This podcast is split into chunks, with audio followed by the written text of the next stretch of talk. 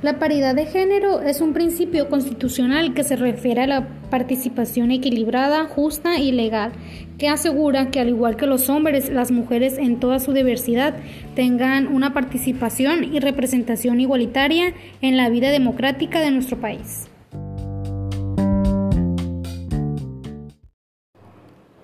Bueno, esto fue todo hasta el día de hoy. Este podcast fue grabado para la clase de atención a la diversidad cultural de la licenciatura en educación infantil, dirigida por el maestro Agustín García.